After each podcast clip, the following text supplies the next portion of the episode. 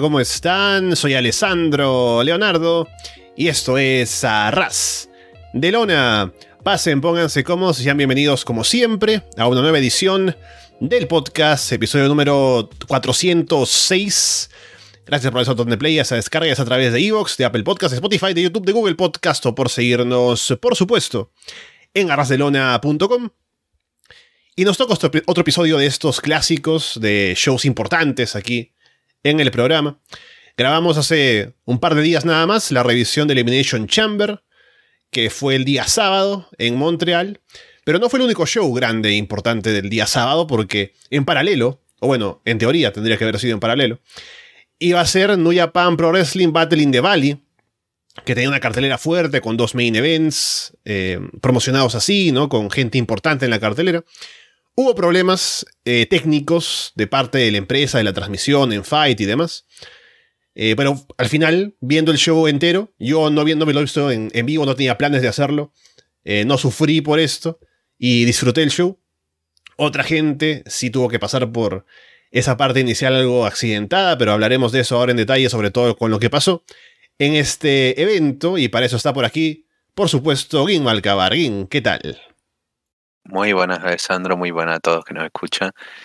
Eh, sí, yo fui una de esas almas que intentaron verlo en directo y que, bueno, y que también fue, tuvo esa experiencia de eh, retraso, de, de La, verdad que eh, lo primero, el, el, show, el show fue un buen show, fue una buena presentación, creo que el mejor show que han armado en Estados Unidos, New Japan, de, de, esta, de estos que han estado haciendo desde 2021, sí, 2021. Y aún así no teníamos la mejor storyline de la historia, no teníamos a Roman Reigns contra Sami Zayn, no teníamos esa, al parecer, supuestamente la mejor storyline de la historia, el mejor encuentro que haya habido jamás. Tenía que lanzarlo. Eh, pero fue un buen show, tuvimos bastantes cosas, pero me sabe mal. es necesario comentarlo, ¿no? En la nota negativa es el tiene una oportunidad de oro en New Japan, tiene ha invertido en esto, ¿no? En Mercedes Money, ha invertido una, en hacer el show lo más grande posible. Ha traído a mejores caras, ha traído uno de los encuentros que más querían ver los fans occidentales, sobre todo en Estados Unidos, ¿no? Como uno cada contra Tanahashi, ha traído a todas esas figuras populares, tiene todos los ojos sobre ellos. ¿Qué puede ir mal, no? ¿Qué puede ir mal? Te hacen un show desde la nada en Fight, en una empresa indie de, yo qué sé, desde un vertedero con conexión wifi y, y, y, le funciona bien y se ve, se ve más o menos decente calidad.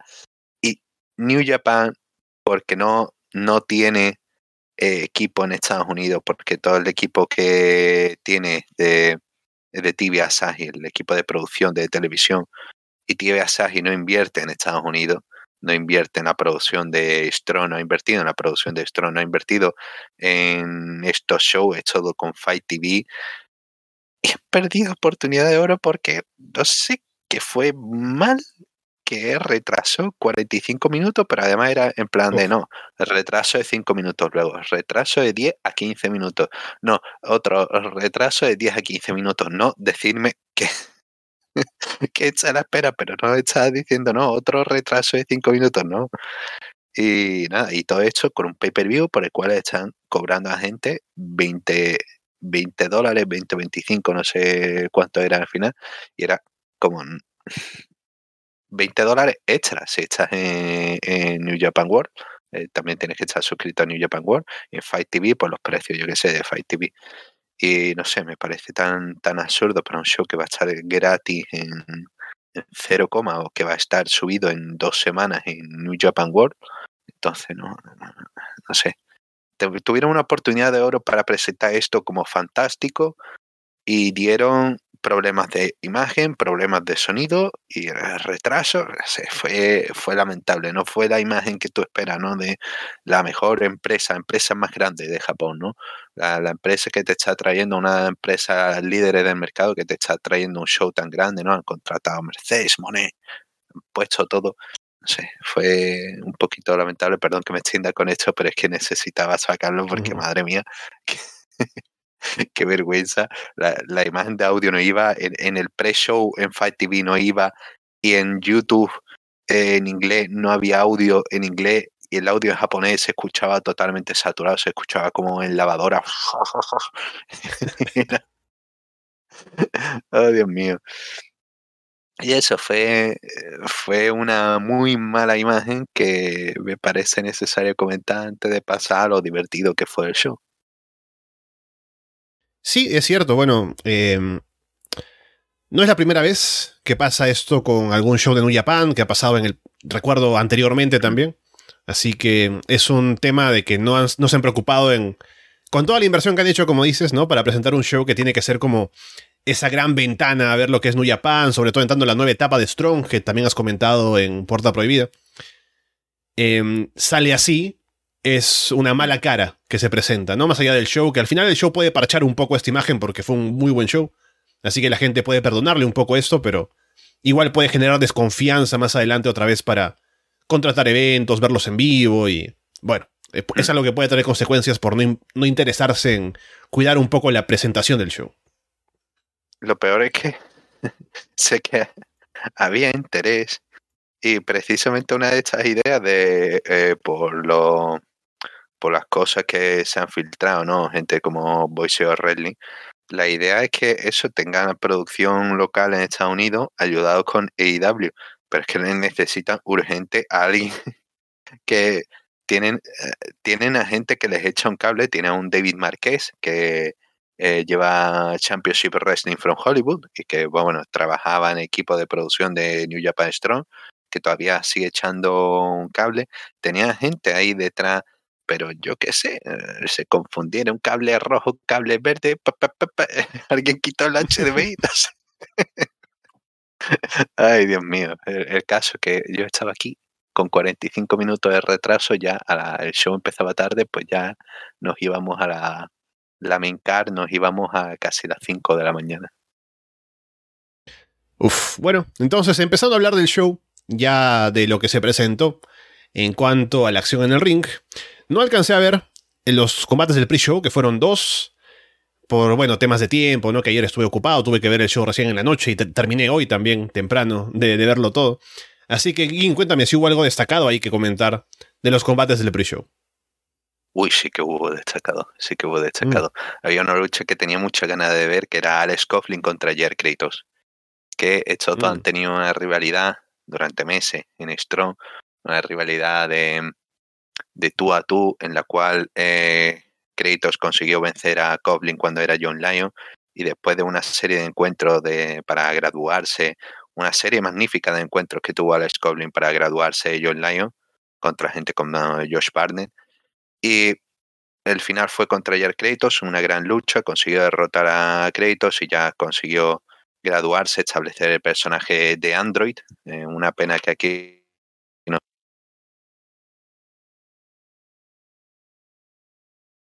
Uy, ahí te dejé de escuchar. Ahí. Ahí está, sí, es que he tirado de el cable de. he tirado del cable de aquí de los cascos y se me ha quitado. Em, que lo que comentaba, que Alex Coughlin tenía esta rivalidad, consiguió vencer a Kratos, tuvo, tiene este personaje de Android que no lo hemos visto. Es como Brian Cage cuando saca el cosplay de Terminator, pero mal, es más, además es más barato. Y bueno, es el, el androide, se puede hacer cosas, porque tiene un gran físico y puede hacer cosas sobrehumanas. Y en principio iban a tener una rivalidad, iba a haber un last man standing entre ellos dos, pero Coblin se lesionó. Y cuando regresó en torno a noviembre, pues Coughlin eh, comentó de que quería eh, volver con una lucha contra Jair Kratos, que su rivalidad no estaba olvidada. Y nada, esperaba desde hace meses esta lucha. Me dieron 10 minutos, pero fueron 10 minutos gloriosos, fueron 10 minutos de, de pegarse a tope, eh, de, de, pegarse fuerte, de grandes movimientos. Y un Kratos que una de esas, esos descubrimientos, eh, lo hemos comentado en, bueno, en, en Puerta Prohibida sobre todo, comentado, ¿no? Como hay talentos que me, me gustaban mucho, que han transicionado eh, parecido en New Japan, en Japón. Y grandes descubrimientos. Kratos me parece que es una de esas renovaciones de, de talento. Un hombre que ya es veterano, tiene 38 para 39 creo, eh, pero que luce fantásticamente bien. Eh, es un intimidante, es un destructor, pero que también que se mueve, se mueve bien, se mueve bien, lo tiene todo. Tiene buen selling, se mueve bien, es lo, lo que quiere, es una máquina. Como, eh, no sé, ese destructor que quería New Japan con un Padlock Fale, pero tienen a una versión más bajita, pero eh, intimidante, como Kratos. Eh, no sé, algo que le, me parece que les falta. Tienen a gente como Cobb, como, eh, como Jeff Cobb, como Bad Dustito, pero son un poquito más eh, bajitos, un poquito menos. No quiero decir intimidantes porque son intimidantes, pero sí, me parece que Jer Kratos luce más como una mala bestia. Y eh, no sé, bueno, Archer también está por ahí, pero Archer como ya está en IW, no sabemos si está en IW, está ahí en el limbo. Sí, me parece que créditos podrían traerlo. Funciona muy bien en, por pareja, por individual, que ya me, voy por la rama, pero ya dejo de irme por la rama. Eh, eso, que es una, una lucha fantástica, 10 minutos, pura acción, un crédito lanzando por los aires a Goblin, Goblin que que, que vuela en, eh, release suplex, va volando de un lado a otro por el ring, y Coughlin que tampoco es Milana y que puede levantar a Kratos, también consigue que vuele. es que lo fantástico de Coughlin, tiene un físico tremendo, pero también tiene una técnica tremenda. Entonces es capaz de levantar a un hombre que pesa casi 120 para 130 kilos y hacerle un fallaway slam pero con puente y manteniéndolo y sin perder. Eh, es, fantástico, es la combinación de fuerza de técnica, es el, la, bestia, es lo, que quiere. Eh, yo creo que Coblin puede tener mucho futuro en Japón y espero que tenga futuro. Es uno de los que pasó a ser entrenadores del dojo a pesar de, del dojo de Los Ángeles, a pesar de que él se había graduado del dojo de Los Ángeles, pero así de bueno, ¿eh? Y, nada, fue todo lo que quería ver en la lucha. Tiene la, la, secuencia final con sacando el German suple desde la esquina. Hay que, hay que verla. Y ya digo, eh, si tienes 10 minutos, Alessandro, esto te va, creo que te va a gustar. Es la, la lucha que quería ver, es entretenida, la puedes uh -huh. poner en YouTube. Con, si quieres escuchar audio en, lo pones en japonés y vas a escuchar comentaristas saturados, pero vas a escuchar público metido con los grandes movimientos. Y es una. Y eso es fantástico. Me, me, encantó. Fue una lucha que más ganas tenía de ver y que me hubiese querido que tuviera cinco minutos más, pero es pre-show y nada, aceptamos lo que hay. Y luego la otra fue un poquito más ligera, que fue Bobby Fish contra Debbie Finley. No espero nada, literalmente, de Bobby Fish en 2023. Pero no estuvo mal, una lucha básica, trabajando las piernas de Debbie Finley, aprovechando de que Finley tiene bastante, bueno, de que reduce las piernas, no reduce la movilidad, pero también de que curiosamente Finley tiene, eh, Finisher tiene una serie de movimientos que en los que utiliza bastante las piernas, como eh, backbreaker que, que, aplica, que le queda tremendo. Y aquí es más eh, David Finley mostrando una personalidad de hace meses un poco más, más bruto, más bestia, ¿no? Atacando con el Shileila, con el con el de hecho con el palo este con el que pegaba su padre, con el que pegaba Dave Finley en WCW en WWE, ¿no? El, el Shileila. ¿Shileila se llama? Sí. ¿Se pronuncia Shileila? Shilele y como sea. Shilele. Bueno, aquí en España tenía un nombre que era ese, los comentaristas españoles decían el Maquelele, el Maquelele. porque te daba y te daba el tele y entonces, ah, ah, comentaristas en español. Pero sí, eh, ya digo, se muestra más, más bestia y dice, ah, bueno, me, me duelen las piernas. Pues no voy a seguir usando movimientos con las piernas. y es un, un David Finley que me gusta más, pero que intenta sacarle algo potable a un Bobby Fish que en 2023 me parece bastante acabado. Bastante, bastante acabado. Y eh, sí que tiene una, una buena parte final donde tiene un poquito de intercambio, donde pelea un poco más en backslide hasta que consigue sacar el finisher, que es el que es el trash panda, que es eh, Brainbuster a rodilla. Eh, queda bien, queda bien. Eh, buena presentación de Finley, no tanta de Bobby Fish que lo habían Strong era el nuevo uh, recluta de Team Filthy, entre comillas, porque eh, representaba su propio equipo, Team Fish. No, sé quién está en Team Fish, solamente Bobby Fish. Entonces, ya digo, Bobby Fish es un, una cosa que no quiero que siga en Strong, que ha sido aquí y que no, la verdad que no me aporta nada. Y sí, eso, ah, eso es el, el, el pre-show, sobre todo ese Goblin contra Kratos, insisto, muy buena lucha. Y bueno, tendrá también presencia Finley más adelante en el show, que lo comentaremos.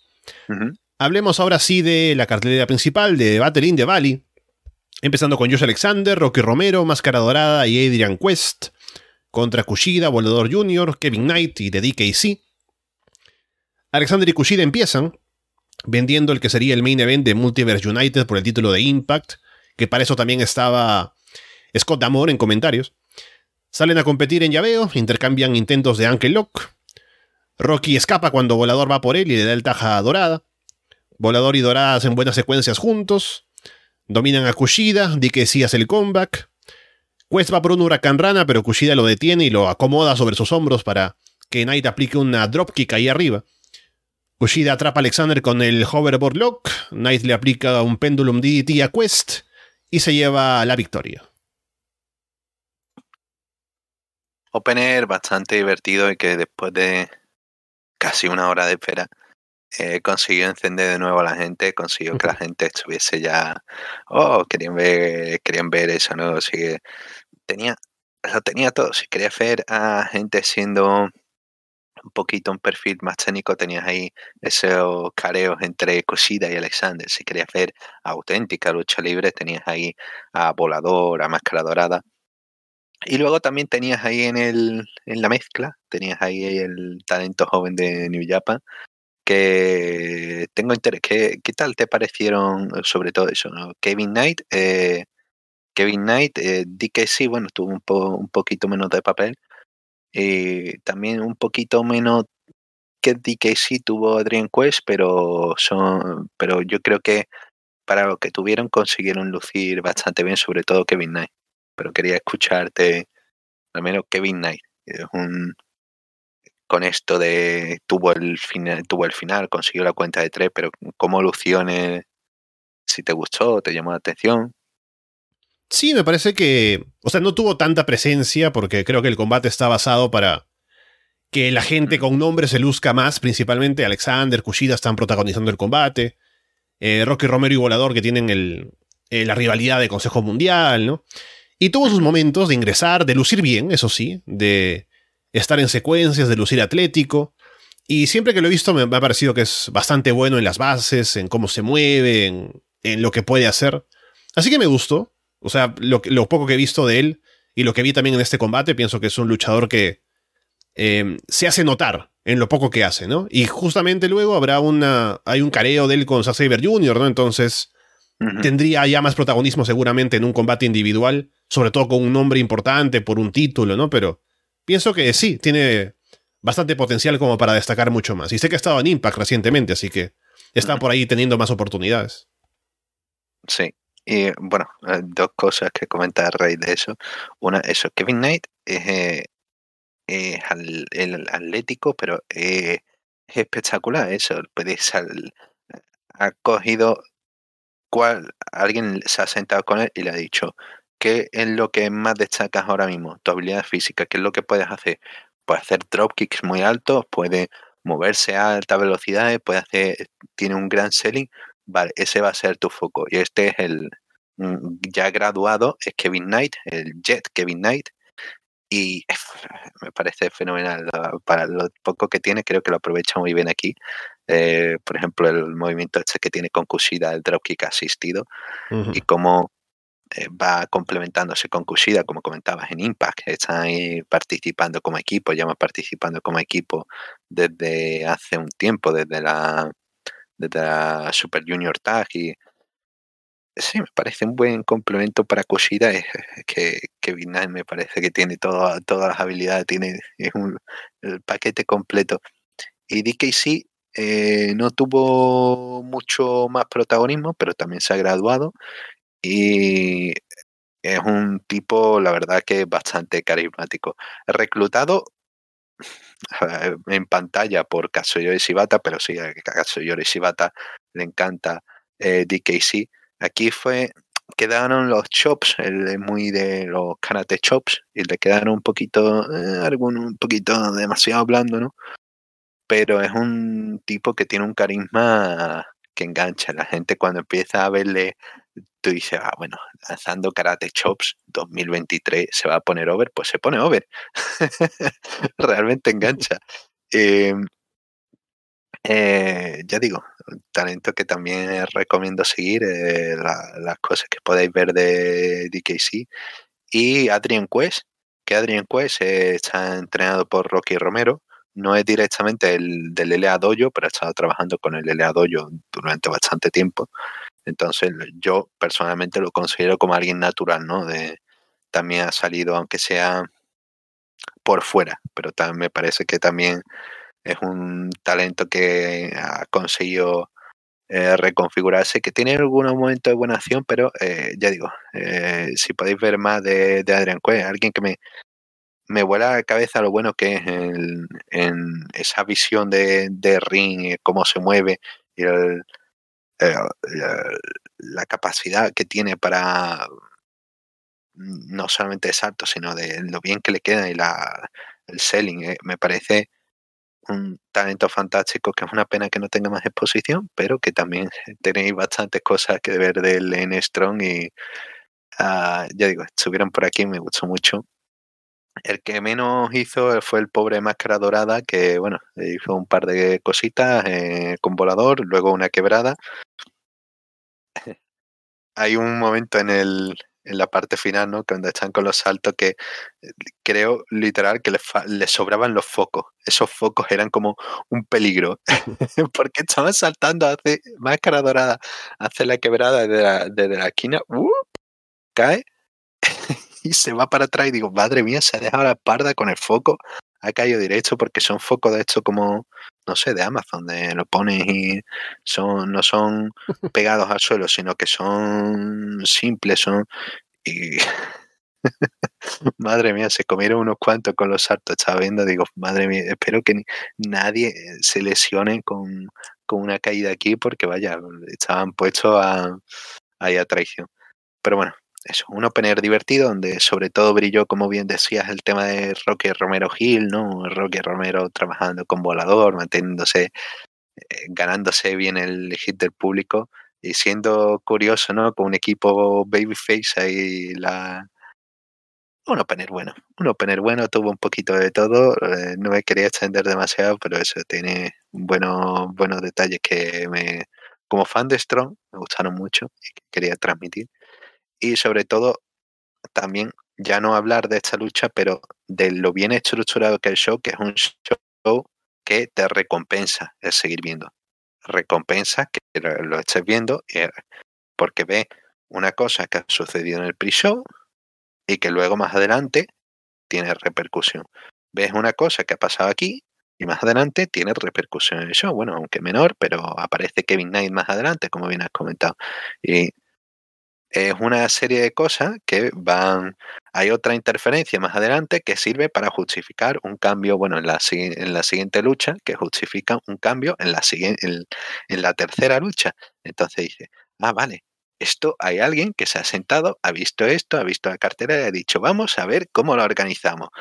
Y ha habido un booker, en un show. Y es algo que me parece fantástico de Strong, de siempre consiguen eso, de que no haya dos finales demasiado iguales, no haya demasiadas interferencias, no, no se repitan dos encuentros en la misma lucha que tengan el mismo final, un final similar. Eh, hay una buena estructura ahí detrás de Strong, pero eh, organizando, organizando las luchas, organizando el show y bueno, más adelante se, se notará, ya no me extiendo más. Y bueno, también hay una pequeña promo luego en español de, de Volador que reta Rocky Romero para el 17 de marzo, homenaje a dos leyendas. Dice que lo va a dejar sin cabellera, ¿no? Y bueno, no una muy buena promo, pero ahí también se ve, eh, Nuyapan tira del talento que ha podido utilizar por parte de Impact porque van a hacer un evento conjunto, parte del Consejo Mundial porque van a promocionar el show de homenaje a dos leyendas, así que un poco de... Eh, también, claro poco cobrándose también el favor, ¿no? De tener talento allí y que hay que promocionar lo suyo también. Combate por el título Strong Open Weight Championship, Fred Rosser contra Kenta. El público en su mayoría está con Kenta, al menos al inicio. Kenta patea a Rosser en una esquina, Rosser se molesta, sale de ring para llamarlo a pelear entre la gente. Kenta aplica un DDT en el, en el filo de ring, Kenta domina, Roser hace el comeback con varios golpes de cadera. Roser aplica un back suplex en el filo. Kenta va por el GTS, pero Roser bloquea y encaja el crossface chicken wing. Kenta jala al referee para meterlo ahí a la llave o algo y forzar que Roser lo suelte. Kenta lanza a Roser contra el referee. Roser atrapa a Kenta en un STF con chicken wing. Kenta se rinde, pero no hay referee para hacerlo válido. Juice Robinson de pronto aparece y golpea a Rosser con monedas o algo aparentemente desde afuera. Kenta remata a Rosser con el GTS, lleva al referee para que cuente y se lleva la victoria. Así que Kenta es ahora el campeón Strong. Sí, es una decisión que me parecía lógica. Rosser ya llegaba a las 8, hecha la octava defensa y había tenido un buen reinado. Ha tenido un buen reinado lo que pasa que siento que, a pesar de que ha sido una buena lucha, no, ha sido, creo que no ha todo el potencial que creo que podría haber tenido. También tienes a un Kenta un poco ya más, más mayor, más cascadete, más, destrozado, ¿no? los años ya le pesa, pero así sigue teniendo carisma, sigue teniendo ese especial, ¿no? Ese aura especial de Kenta. Y un Rose que ya digo, ha mejorado bastante, se ha convertido, ha conseguido renovarse en Strong eh, a pesar de su edad, cuarenta y tantos años. Eh, eh, me parece fantástico el cómo ha mejorado y sobre todo ha ayudado con esa rivalidad, esa tremenda rivalidad contra Phil y Tom Lawlor que fue con, contra el que le quitó el título, ¿no? con quien se coronó.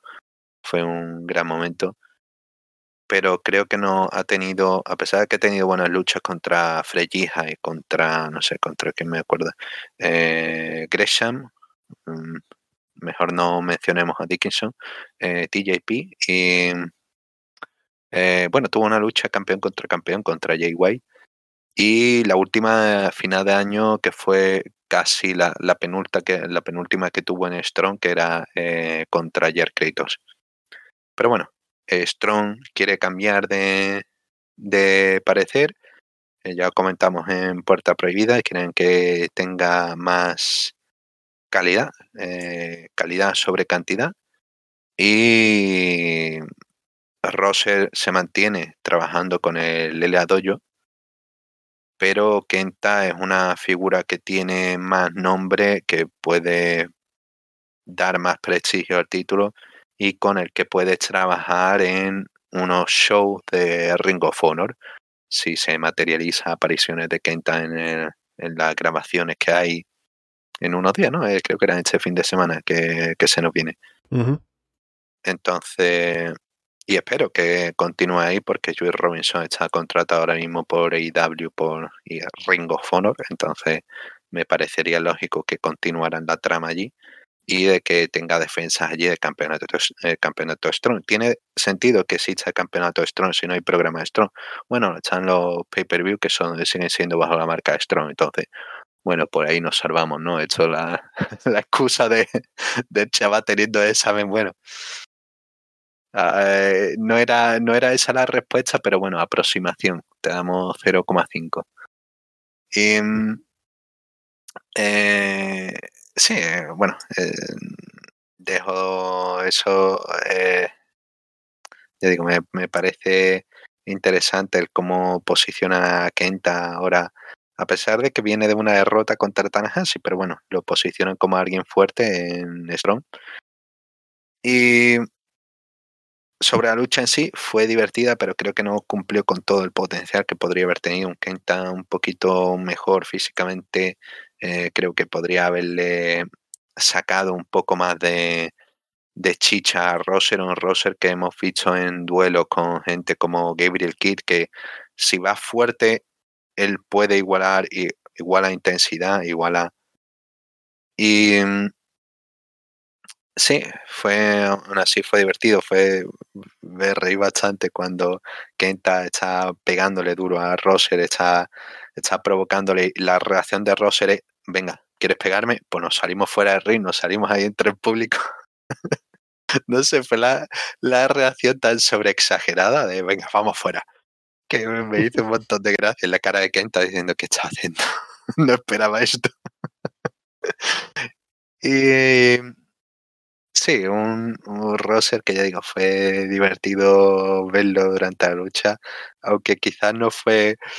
Eh, Kenta le estaba dando con potentes patadas, dañándole el brazo y él estaba sacando hip attacks. Eh, esto es como eso, pelea de cuchillos y tú sacas la cuchara. Entonces, está, no, quizás no es la mejor idea, pero bueno, le ha servido a Shiro Kosinaka y a, Ryusuke Taguchi para, sacarse una carrera, así que para, ¿por qué no? Seguimos con los hip attacks como algo, como algo que luzca intimidante. Y sí, un roster que se ve obligado a sacar todo su arsenal. El Chicken Wing es algo que sacó para eh, superar a Laulor y que le ha servido durante el reinado y sobre todo el STF con, con el CrossFit Chicken Wing. Y aquí lo intenta todo, pero Kenta, Kenta es más inteligente. Y Kenta consigue eso, primero tirar del árbitro cuando lo tiene en el, en el chicken wing, consigue, va, bueno, no, no me voy a rendir, ven para acá árbitro, detén tú la, llave.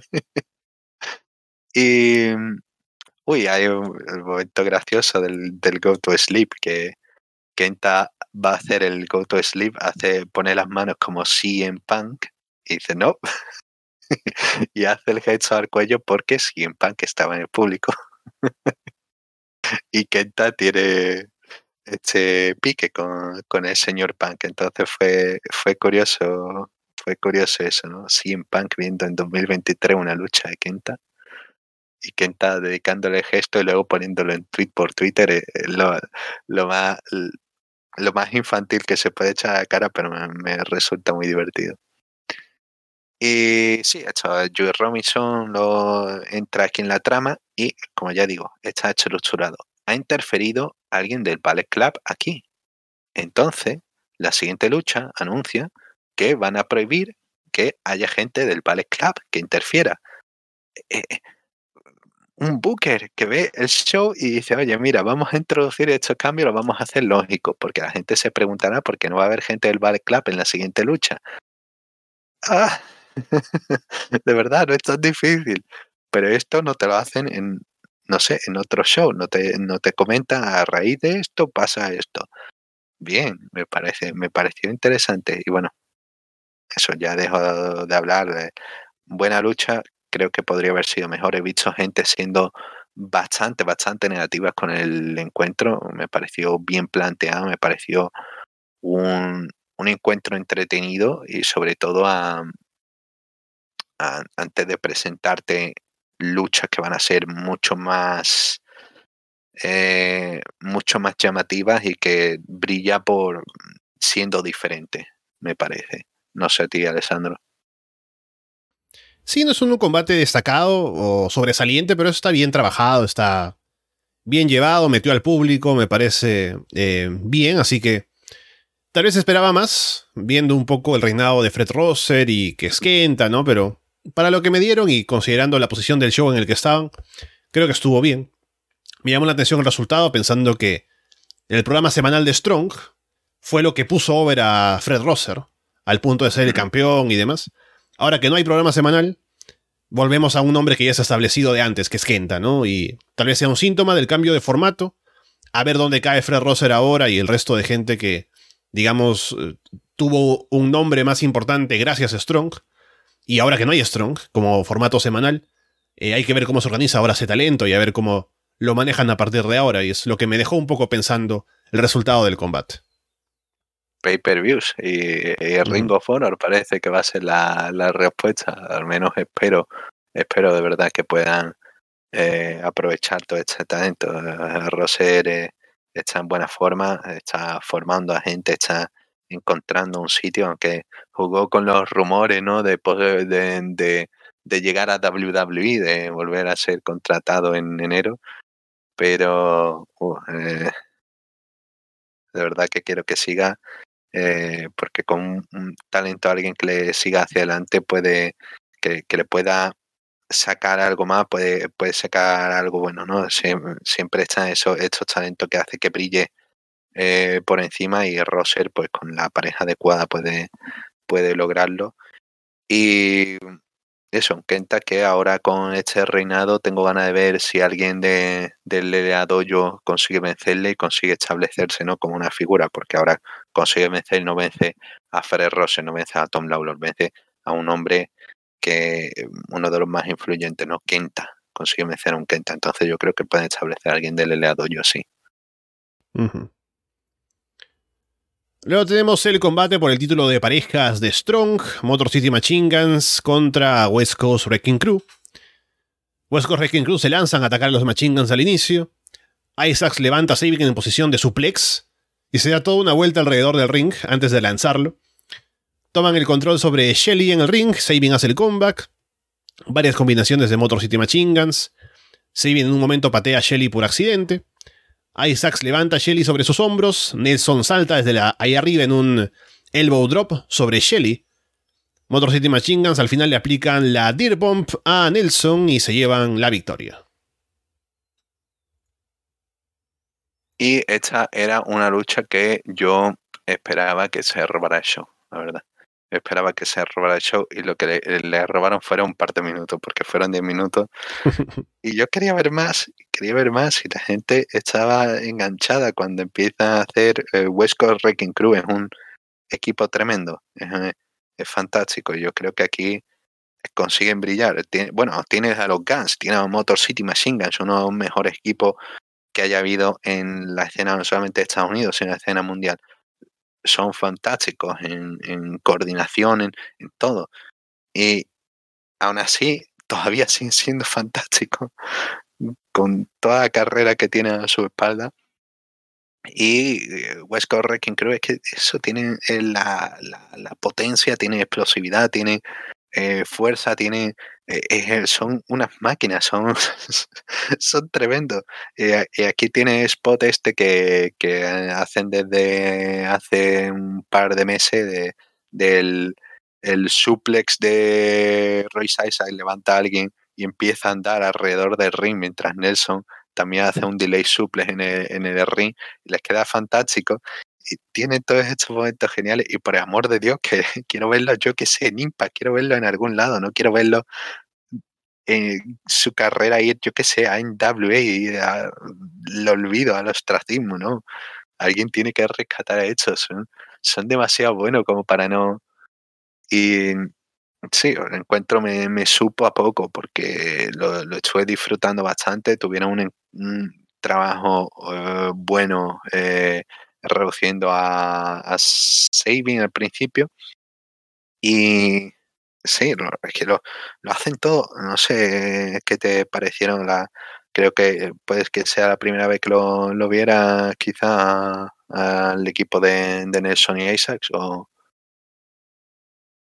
Eh, recuerdo haberlos visto en algún show anteriormente. Y recuerdo haber pensado que estaba, o sea, tenían potencial. Eh, pero sí fue el primer combate que de pronto vi con tanto protagonismo para ellos siendo retadores, Motor City Machine Guns como oponentes, ¿no? Y en base a lo que ya comentabas tú, en Puerta Prohibida, eh, recuerdo tener el hype también, ¿no? Porque tú habías vendido este combate como que algo que realmente valía la pena ver, que estaba bueno. Y siento que estuvo bien, pero no dio ese paso más como para hacer un, un gran combate, ¿no? Que se robara la noche, que bien podría haberlo sido, dependiendo del tiempo que le podrían haber dado, de lo que podrían haber, haber hecho un poco para hacer un combate más potente. Pero como que se quedaron a medio camino, lamentablemente. Y eh, obviamente está por detrás de varios otros combates que están en la cartelera, pero Ah. podrían haberle dado más, como que más fuerza a esta lucha por el título de parejas porque tenía para sacarle mucho más, me parece. Sí. eh, me, me sigue pareciendo una pena que no pudieran sacar unos cuantos minutillos más. Un, es que con, con esto con cuatro con cuatro minutos más, es que no le pido que supere los, los 10 a los, los 12, los, los 13, yo creo que podrían haber hecho algunas secuencias que importaran más, algunas cosas que, que viene un poco de la nada, queda un poco anticlimático. Oh, bueno, los cansa ahora de pronto, pues aplican el Dirt Bomb, cuenta a tres. Oh, no sé, me, me pareció que eh, le faltó ese punto extra, le faltó, pero, y me, ah, pero bueno, tengo ganas de, de verlo y creo, espero que Scott Damore estando ahí diga, oye, mira, puedo, puedo tener esto en Impact. ¿Por qué no lo voy a tener en Impact? Que le den, yo qué sé, eso, un, un cuartito de hora en Impact. Eh, Yo solo quiero ver la lucha, maldita sea. Quiero verla en, en todo su potencial. Y West Coast Wrecking Crew es uno de esos equipos que más potencial tiene ahora mismo y que me gustaría, no sé, si Ring of Honor puede tener cabida eh, Team Filthy, me, me parece que es un acierto, me parece que es lógico totalmente que Team Filthy sea uno de los pilares de el nuevo Ring of Honor, un, un equipo heel con tanto talento. Y, mm, maldita sea, que son demasiado buenos, no quiero ver que este equipo pues ya no siga, no, no seguir viéndolo. Eh, todos los combos, toda la ejecución. Joel Nelson es un, es un tipo que físicamente es un portento, pero también eh, consigue, tiene un muy buen selling, eh, mejor que, que Isaac, pero es que se compenetran también y son capaces de eso de tienen una sincronización tan buena de vamos a hacer secuencia, empieza a encadenar movimiento con movimiento con movimiento y tú dices, por favor, para. empieza a encadenar y consigue Nelson el, el elbow drop, que es uno de sus movimientos destacados, ¿no? Saltando por encima de Isaac, cargando con, eh, no sé si era alguien, eh, no sé si era Shelly o Saving, no sé con quién, pero salta por encima y le queda magnífico. Y se ha hecho, la gente estaba encantada y potencial perdido. Pero eso. Eh, recomiendo ver contra TMDK, contra eh, contra Aussie Open, recomiendo ver contra lo, lo que hayan hecho en, en Strong. Han tenido bastante buenas luchas los buenos de, de West Coast Wrecking Crew.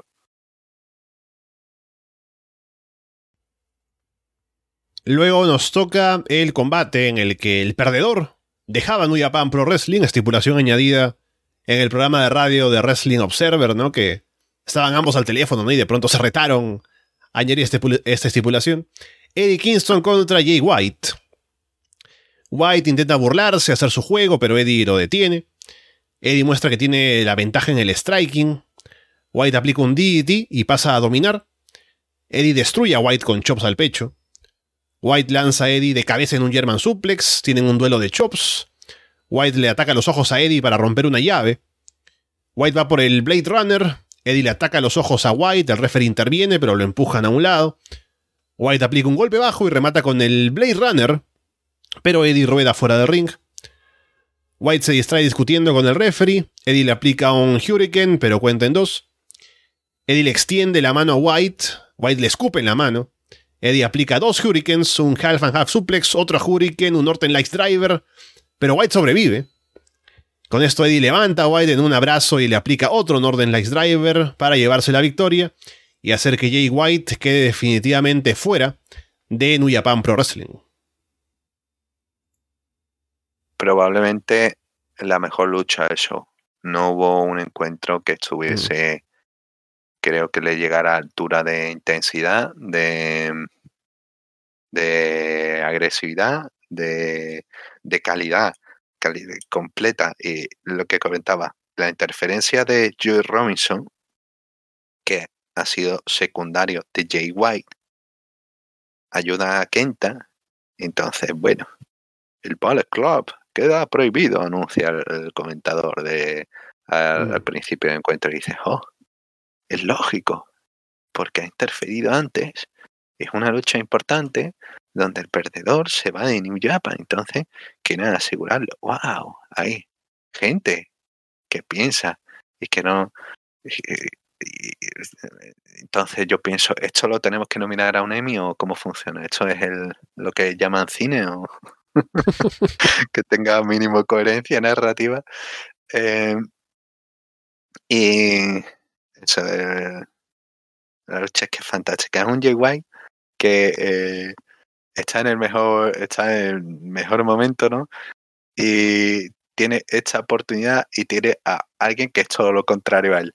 Y que han tenido una rivalidad magnífica, han tenido, para las pocas interacciones tuvieron una promo que fue muy divertida en la última gira en, en el Vermont Hollywood, en las últimas grabaciones, que era para esta lucha de Eddie literal se olvida de cuál es el nombre del show. Empieza, ah, Battle, Battle of the no sé cuánto, no sé qué. y White le dice, Battle in the Body, ¿no? Eh, a la que sea.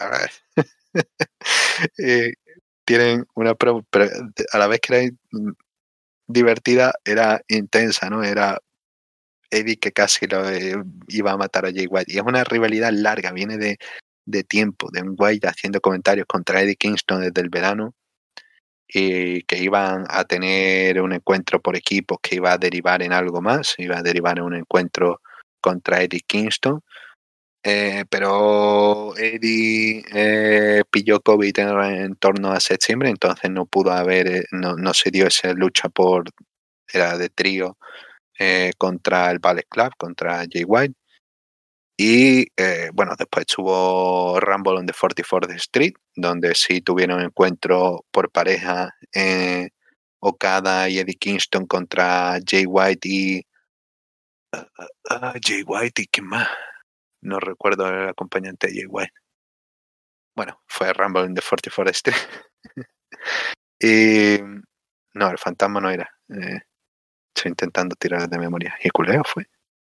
puede que fuera Hikuleo. No, porque ya entonces había traicionado a Hikuleo. Hmm. Hmm. O si todavía no había traicionado. Mi memoria me falla ahora aquí. Pero bueno, al final de la lucha lo que terminó era White atacando la entrepierna a Eddie y le, le ganó con el Blade Runner. Y seguían con los mensajes en redes sociales y seguían con esta rivalidad. Y tuvieron un momento promo bueno, la promo en la rueda, en la rueda antes del show, antes de, de, Battle in the Valley, tenéis que verla solamente por la promo de Eddie Kingston diciendo, no, yo lucho por la historia del pro wrestling, Jay White solamente lucha por sí mismo, él no tiene conciencia de todo lo que ha costado eh, esto y la historia del pro wrestling me ha motivado a seguir y no estar muerto, no acabar en la cárcel. Y potente. Es que uno, es uno de esos hombres que, de los pocos hombres que quedan en el Pro que hablan como, bueno, pocas personas que hablan que son reales. Y cuando escuchas hablar dicen, diantre, están hablando como una persona, están hablando como, estoy leyendo promo local, no sé cuántos. Oh, qué bonito la gente de aquí, de Kentucky. cuando hablan, hablan y hablan de sus sentimientos y hablan y tienen una no sé, era esta gente, este, este tipo de gente, ¿no? Tú escuchas a, a bueno, escuchabas a, los, a los briscos, ¿no? Y los briscos hablaban, pero hablaban de lo suyo y hablaban, y tú te lo creías, porque eran los friscos hablando como ellos hablan en su vida y como ellos se expresan. Y así es Eddie Kingston, y yo qué sé, hay poca gente así que queden en el, en el Pro. Y todas las promos, bueno, es súper divertido el Observer, eh, Observer Live que hicieron antes de, de, Battle in the Valley, donde salió el anuncio de, ¿no? Eh, el perdedor que abandona New Japan. Y todo ha derivado una rivalidad que no ha necesitado grandes cosas, solamente dos gente que se odian, dos gente que son lo opuesto y que lo presentan en una tremenda lucha, un tremendo eh, al final todo es en el ring. Y en el ring lo cuentan todo y no hace falta, yo qué sé, floritura, no hace falta gritarse la historia, a pesar de que Eddie grita y grita bastante en la lucha y yo me reí bastante con, con Eddie eh, eh, gritando Smile, motherfucker. Em, sí, es una lucha que lo tiene todo, tiene mucha agresividad, un Eddie Kingston que no deja que un Jay White cobarde se huya, está continuamente lanzando chops y es un detalle, ¿no? De voy a destrozarte y voy a destrozarte, no me hace falta grandes movimientos de rally, no, no, no, no, chops, chops. La idea es, son chops y lo mata. Y Jay White inspirado totalmente vendiendo los chops como escopetazo. Un Jay White que eh, aquí no hubo sangre, pero tuvimos un, no sé si considerarlo sustituto, pero tuvimos sustituto, que era la saliva. y estaba tanto Eddie como, como White, estaba escupiendo cada dos por tres, era como, por favor, ponerme la sangre, por favor, prefiero, prefiero verlo antes que las barbas llenas de saliva. Pero sí, fue una lucha tremendamente divertida, un Jay White que eh, todos los trucos que le habían servido, pues con Eddie Kingston no le sirven. El intentar sorprender, o oh, me caigo, no sé qué, eh, no, Eddie te va a seguir matando. Y, y un Eddie enfadado, un Eddie que eh, Wild le ataca al ojo y luego Eddie responde igual, no, no es un babyface puro, lee a alguien de la calle y si en la calle pues puede ganar una pelea dándole con el ojo, pues lo va a hacer y lo, hace y Jay White sorprendido no yendo al árbitro, ah, me he clavado el dedo en el ojo para evitar el Blade Runner. Una lucha tremendamente divertida donde tienes eso, un, un Eddie Kitson totalmente en su en su mejor expresión, siendo una mala bestia, un Jay White que queda fantástico en la derrota porque hacen falta finisher, hacen falta movimientos. para se come con cuatro, cuatro huracanes, se come eh, un par de Northern Lights que tiene eso, eh, quedó fantástico el, porque hace una serie de, de finisher ready, eh, remata con el Northern Lights Bomb y dice, oh, vale, el final. No, cuenta dos. Jay White todavía, porque ha sido campeón mundial de New Japan, ha sido figura importante, y obviamente va a resistir y va a tener ese punto. Entonces, historia, te cuentan, te cuentan cosas sin tener que agarrarte la mano y gritarte, esto está pasando por esto, eran amigos y ya no. no sé, que, que perdona el, el momento así de hecho, de hecho pique, pero de verdad que últimamente estaba viendo estos comentarios de las grandes cosas del pro wrestling, que hay diferentes maneras de hacer pro wrestling, pero no sé, esto, esto es un pro wrestling básico, no, no hace falta tener a alguien recitando Shakespeare. Eh, te odio, quiero matarte. y lo hago en el ring. Y demuestro todo en el ring. Y comento cómo avanza la historia en el ring. No, no sé, esto me parece que es expresión de Pro Wrestling, me parece una, una gran, gran lucha en un cierre de oro a la etapa de, de Jay White en New Japan, que ha tenido, ha tenido sus mejores momentos, ha tenido sus peores, pero eh, ha tenido dos encuentros bastante buenos para este cierre. Eh, bueno, también estuvo divertida la lucha contra Okada en Reser Kingdom, luego contra Hikuleo en, en New Beginning estuvo bastante bien, pero esta me parece que es la despedida, ¿no? no, la despedida en plan broche de oro. Esto me parece que sí, estuvo a altura, fantástico. No quiero entrar en más detalle del encuentro porque ya digo, es divertido, divertido escuchar a Eddie gritando, no, yo peleo por New Japan, tío, que estás contratado por AEW. y luego eh, respondiéndole Jay White diciendo, no, yo peleo por mí. No sé, era este detalle eh, fantástico, fantástico. Así me expresé el Pro y no, no me quiero extender más. Sí, también creo que es el mejor combate de la noche. me parece que el público también respondió bastante bien a todo lo que estaban haciendo. También sabiendo la importancia de ser el último combate de DJ White en New Japan, al menos por ahora, y ya veremos eh, qué le depara en lo que vaya a decidir hacer. Y bueno, se va poniendo over a Eddie Kingston. Y no solamente eso, sino que también luego del combate va a ser una promo White, pero interviene David Finley para golpearlo con el Shillelagh, que ya mencionábamos. Finley habla de cómo pensaba en que mataría por tener lo que tiene Jay White, siendo el campeón y demás. Ahora ha dejado de pensar y ahora sí va a actuar y matar a White por lo que tiene, o por lo que tenía. Dice que se joda la era de White, que se joda California y Japón e Irlanda, porque todo sitio que va es un outsider, dice, ¿no? Porque estando en Estados Unidos lo, ven como irlandés, en Irlanda lo ven como americano, en Japón lo ven como un gaijin. Dice que lo pueden llamar gaijin si quieren, pero su gente ha estado en, esta empresa aquí por cuatro generaciones. Amenaza a todo el que se vaya a meter al ring con él.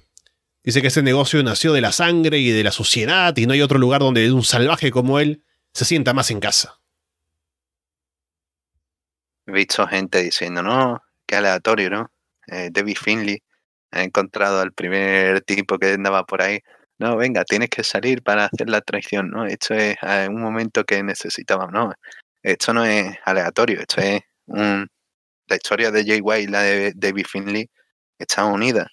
Eh, son amigos, se han entrenado juntos, eh, viajado juntos, han tenido peleas con New Japan, con la directiva juntos.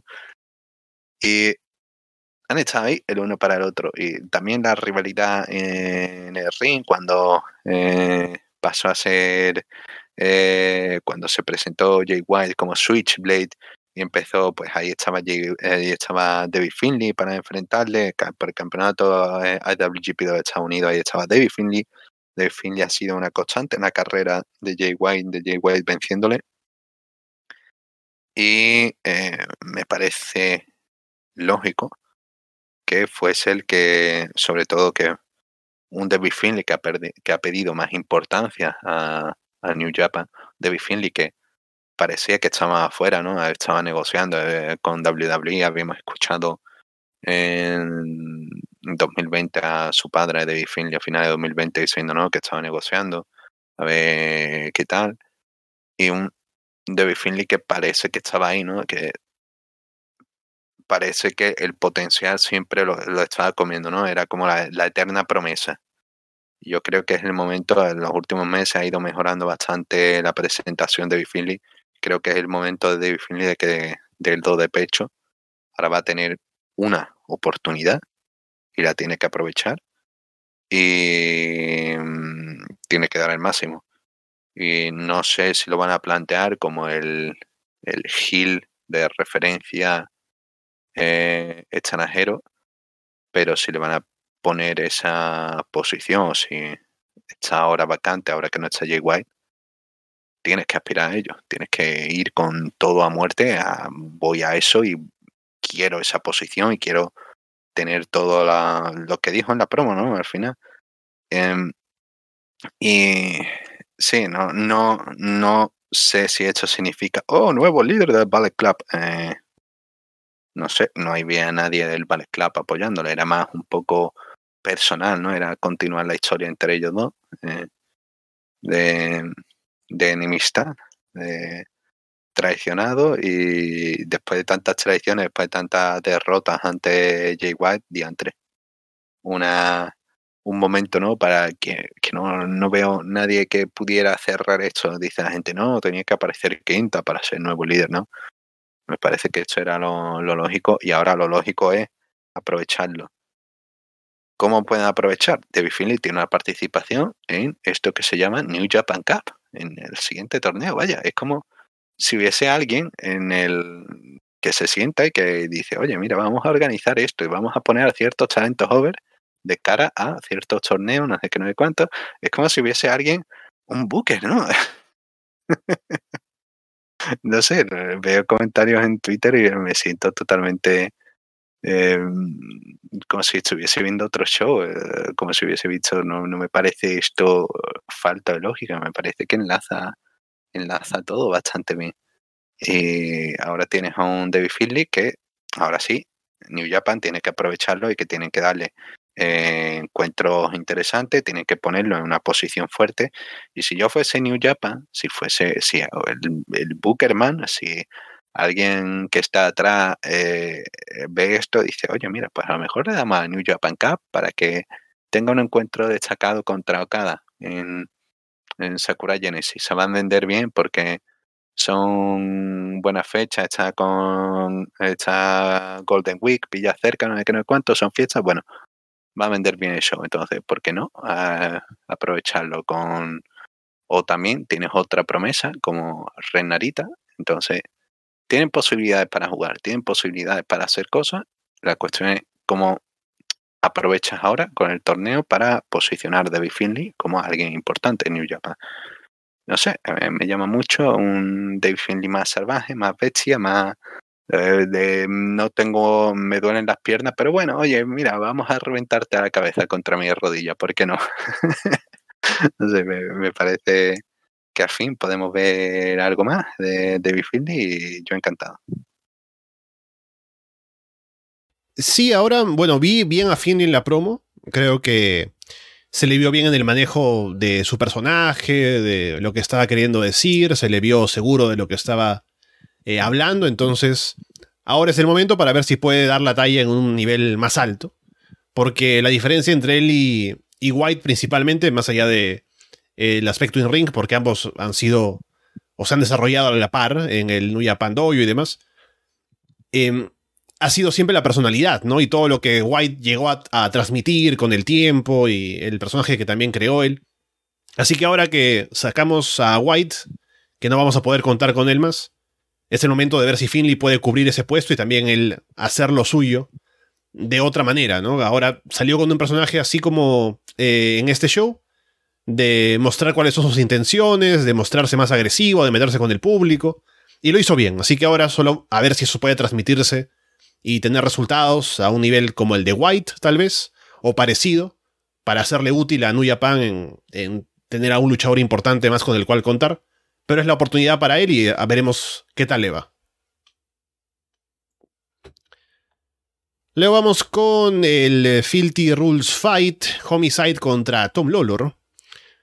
No solo es un combate sin descalificación, sino que le quitan las cuerdas al ring también. Lolor tiene problemas para quitarse los pantalones al inicio, luego se pone unos guantes. Lolor se va hasta la mesa de comentarios para tomar impulso antes de un ataque y Homicide lo recibe con una silla en la cara. Lolor le aplica una figure fuera a Homicide, Homicide rompe la llave clavándole un tenedor en el pie a Lolor. Lolor luego le pone el gancho de un esquinero que estaba ahí colgando en la boca a Homicide por un rato. Intercambian varios suplexes, Homicide lanza a Lolor en un Dead Valley Driver desde el filo del ring, sobre una mesa que estaba apoyada en la barricada en ringside. Homicide busca un pile driver, pero Lolor lo lanza en un back body drop sobre una escalera. Lolor sube la escalera y salta en un diving headbutt desde ahí arriba sobre Homicide. Lolor luego sujeta a Homicide en los, de los brazos y le aplica un rodillazo a la nuca desde atrás. Luego encaja el ring naked choke. Homicide saca los dedos del medio, pero se termina desmayando y Lolor se lleva la victoria. Esta eh, lucha sirve para posicionar bien al público. El público viene de un encuentro donde han estado emocionalmente, han visto a un Jay White, ¿no? una estrella irse, y donde bueno, han, invertido un tiempo. Entonces, ¿cómo lo contrapone? Bueno, una opción que siempre funciona es un combate hardcore. Aquí fue hecho ¿no? el, combate hardcore con, con armas para eh, para un poco eh, rellenar el tiempo de medio show, pero es una buena lucha que lleva una rivalidad hace tiempo. Homicide atacando a Tom Lawlor, enfadado con Lawlor, y básicamente no es el estilo callejero de, de, de sin importarle las reglas, y un Lawlor que realmente no le importan las reglas porque es el Filthy Tom, ¿no? Y tiene su, su equipo y un personaje Gil 100%. Y es un es un personaje tremendo el señor Laulor cuando, cuando se pone a hacer un, un, auténtico capullo es fantástico verlo contra Rose, no sé, verlo todas estas cosas que ha tenido. Y después de varios ataques de Homicide, literalmente le importan nada, ¿no? La, la, regla, después de varios ataques así, pues ya termina enfadado Laulor y termina en Strong diciendo, no, ¿quieres, no te importa nada? Pues te enseñaré sin, sin reglas, sin cuerdas, una, un Filthy Rush Fighting, es una lucha diseñada para él, por él, eh, Tom Lawlor, sin cuerdas, sin, sin reglas y eh, eh, no sé, yo, yo lo gocé. He visto gente que dijo, ven, ven, sin más, pero yo, yo lo gocé. El señor Lawlor diciendo, vamos a tener una lucha callejera y viene con guantes.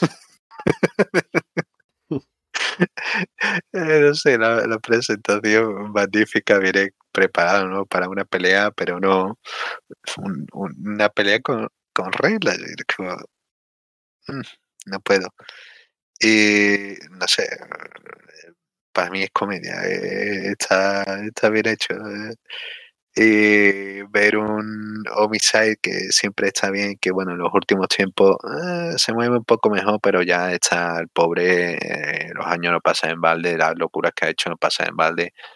Y está que, bueno, le cuesta eh, moverse más o menos, puede, puede andar, ¿no? Como esta lucha, que básicamente Homicide está andando y haciendo locura.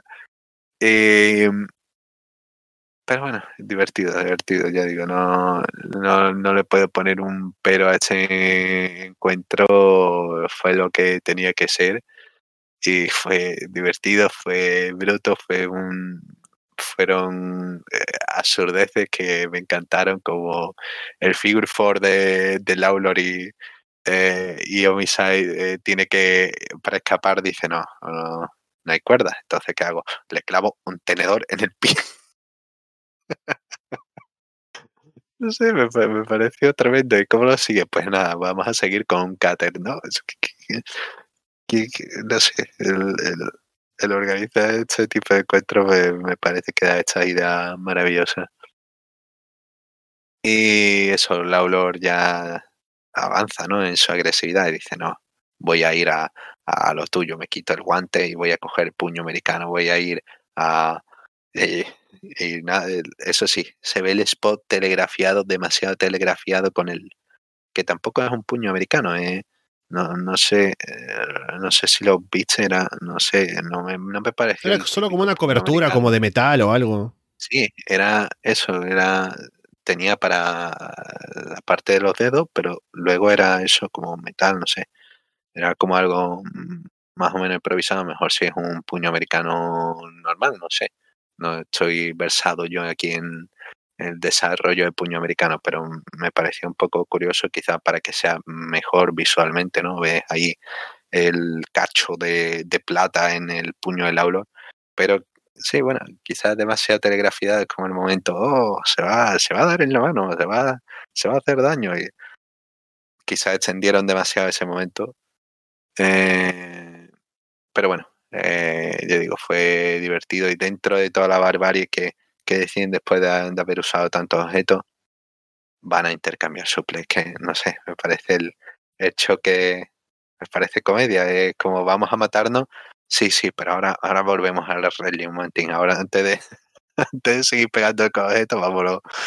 Y, ah, y el spot, el spot, es que no, no puedo no saltar el spot, el, el momento en el que saca Lauror una mesa y los comentaristas japoneses empiezan a preguntar, una, una, mesa, perdón, una, una puerta, y empiezan, ¿no? ¿Por qué ha secado una puerta? No sé qué. Se ve que también eh, CM Punk eh, comentó por, he visto por ahí un tuit de, me saldrá este hombre, bueno, estaba sentado, una persona que estaba sentada al lado de Punk que escuchó, ¿por qué ha sacado? Porque hay una puerta bajo el ring. los comentaristas japoneses eh, estaba comentando, ¿no? Eh, que eh, Aquí eh, es que venden en Home Depot. bueno, ahí está.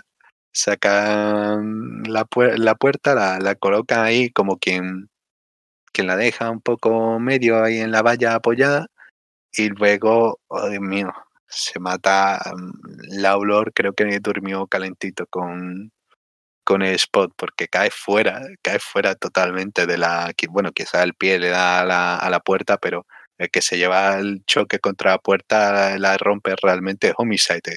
No sé, cae fatal, cae.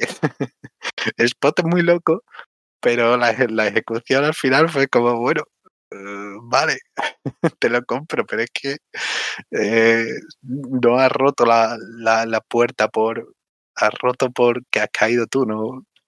No sé, fue demasiado loco. Igualmente, el golpe que se lleva el señor Laulor es, es curioso. Y bueno, el Laulor que ya decide subir a la, a la, locura, como comentabas, con la, el salto, este, el diving headbutt desde la esquina. Nada, una lucha divertida donde Laulor pudo brillar, donde Homicide pudo hacer lo suyo y que sigue dejando en buena posición a Laulor, no me quejo. Fue divertido, fue lo que quería ver, sin más pretensiones, y tuvimos un choque de estilo, tuvimos un, un contraste de estilo hecho ya para prepararnos para un encuentro también un poco más diferente ¿no? de, de lo que habíamos visto en la cartelera. Sí, fue un combate muy divertido. Creo que el mayor mérito, como lo mencionabas, es que veníamos de un combate muy cargado en lo emocional, en ser además un muy buen combate. Y ese no fue suave, porque fue un combate con objetos y spots y demás. Pero es como más distendido, ¿no? Como que más desenfadado, ¿no? Vamos a divertirnos viendo el combate sin pensar en mucho más y creo que funcionó muy bien para eso y fue un buen combate además, así que ninguna queja. Luego combate por el título mundial de la televisión de New Japan, Zack Saber Jr. contra Clark Connors. Se invitan mutuamente a lanzar golpes, Saber se lleva a Connors a la lona y domina con llaves. Connors aplica un pounce, Saber se cuelga en una guillotine y Connors lo lanza en un orden light suplex para sacárselo de encima.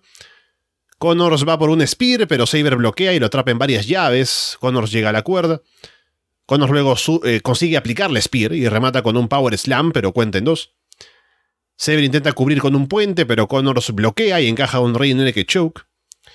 Connors va por el ankle lock a falta de un minuto porque título de televisión tiene solamente límite de 15. Saber le da vuelta y encaja el disarmer o como lo llame él para someter y llevarse la victoria. Y como decíamos más temprano, luego apareció Kevin Knight por ahí para encarar a Saber, que no le hace mucho caso, pero parece que sería esa la dirección a partir de ahora. Esta lucha desde que se anunció tenía ganas de, que la, de verla era eh, otro de esos talentos buenos que salieron de esta primera nueva generación de, de Lelea. Por ahí está Carl Fredericks, ahora está en tierra eh, de, de WWE, ¿no? Está por ahí por NXT o la submarca de NXT que tenga. Ahora como Eddie Thorpe. Y bueno, una de las grandes promesas era esta Clark Connors, que eh, destacó, bueno, a los ojos de más mainstream, destacó con esa aparición en Forbidden Door. Forbidden Door, ¿no? Sí, fue cuando la Fatal Four Way aquella. Uh -huh. Y ha, de, ha, ido un poco, la gente vio a un Clark Connors y dijo, oye, mira, pues este chaval puede estar bien.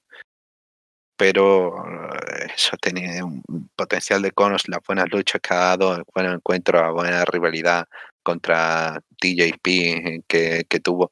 Es alguien que es el pack, es el, el, el, tipo, es el carisma, un personaje que yo creo que, bueno, en, en Japón ya cuando cuando estuvo recientemente por la gente como lo ve así con el sombrero y con esta actitud pues la gente le, le encanta y no hace falta más detalle y tiene buena promo, tiene buena presencia en el ring y un Zack Saber Jr. que viene de reinventarse con todo este asunto de, de TMDK, del campeonato eh, New Japan World televisivo y quiere enfocarse en dar eso, algo especial con, con su lucha a menos de 15 minutos y la verdad que saca oro, saca, saca oro a la... Creo que el título va a ser complicado que pase de manos de Zack Saber Jr. porque es que parece hecho 100% para él, ¿no? Como, no, ya lo retiramos, lo sentimos cuando lo pierda. eh, es que no veo otra persona que pueda encajarlo más en el formato 15 minutos y sobre todo la, no sé, cómo, cómo trabaja Zack Saber Jr. Esta, esta lucha muy, muy divertida, es un es un encuentro donde empieza a, provocar, donde empieza a ver, a, tantear, ¿no? A Clark Connors, un Clark Connors que se muestra más, más potente, le puede en fuerza, le puede... Y dice, bueno, ¿cómo, ¿cómo empezamos a reducir a este hombre? Por las piernas. Empieza a atacarle las piernas, pero Connors consigue escapar y consigue igualar con un Pounce. Y entonces Xavier Jr., pues bueno, ¿cómo, cómo empiezo, cómo detengo a este hombre que, que es pura, pura energía? Pues él empieza a trabajar el brazo izquierdo, él empieza a reducir, empieza a buscar todas sus llaves para debilitarlo.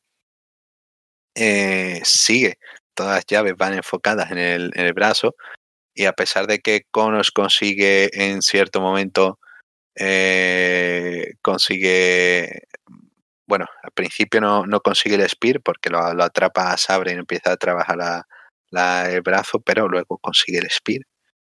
Y no sé, todo es como poquito a poco, poquito a poco, y todo que va haciendo Zack al final le termina favoreciendo, termina haciendo que las piernas de, de, de Connors le fallen cuando intenta el finisher, el trophy kill, que es levantarlo. Es un. No sé cómo explicarlo, es una especie de, de backdrop, no backdrop, eh, powerbomb, eh, no sé cómo comentarlo. Trophy kill, buscad trophy kill Clark Connors y veréis el GIF. y sí, consigue reducir lo suficiente para que no pueda levantarlo y luego también saca ese triángulo que pelea a Conos y que lo transforma al final en el Arbar y consigue la victoria. No sé, esto todo tan en una lucha tan bien planteada en el ring donde te, muestra quién es Clark Conos, cómo pelea Clark Conos, cuáles son, la, eh, cuáles son las ventajas de Clark Conos, cuáles son los puntos fuertes y dónde están las debilidades que está explotando Zack Saber Jr., dónde están los puntos fuertes de Zack Saber Jr., donde consigue todo eso, te lo cuenta con Pro Wrestling. No, sé, esto es fantástico, es una lucha muy bien planteada donde consiguen dejar a un Conos fuerte porque se van casi al límite de tiempo, está el, eh, está ya el anunciador diciendo, no, quedan cinco minutos, quedan cuatro minutos, y te está creando la, uy, quizá nos pueda sorprender, quizá pueda dar. Y están ahí, no sé, me parece fantástico estructurado, me parece una buena presentación. Y quizá eh, tengo ganas de ver qué puede hacer Zack Saber Jr. con un rival más, más experiencia, con un rival que, no sé, con una hora Minoru Suzuki, eh, no Babyface, pero sí hay ahí, ¿no? Eh, esta hora eh, con su nuevo equipo, con Renarita. Quizá verlo Zack Jr. contra Minoru Suzuki 15 minutos ah, planteando algo así eh, va a ser eh, genial. Es que no, no hace falta, con 15 minutos puedes plantear una buena, una gran lucha como fue hecha. Y vaya, no sé, yo la, la, gocé, creo que más, más que, ya digo, porque antes de empezar a ver opiniones, no, no, normalmente no me gusta para que no me afecten antes de hacer una review, pero sí que he visto esos comentarios, eh, sí, un poco aburrido, no sé qué, y digo, así que el punto es trabajar con el, tiempo, hicieron hicieron lo que pudieron con el tiempo y sacaron, lo aprovecharon al máximo. Es que no, no veo cómo podría haber mejorado, no veo una crítica constructiva de cómo podría haber mejorado esta lucha. Sí, me gustó el combate, tampoco tengo quejas sobre cómo lo hicieron. Me gusta cómo Saber está haciendo como el título de televisión, o está haciendo lo suyo, dándole como esta personalidad, ¿no? Al hecho de tener retos de este estilo, ¿no? De tener también combates que son por eh, regla cortos y que vaya él a defenderlo con el estilo que tiene, ¿no? De demostrar quién es el mejor en el ring y con las llaves y con lo demás.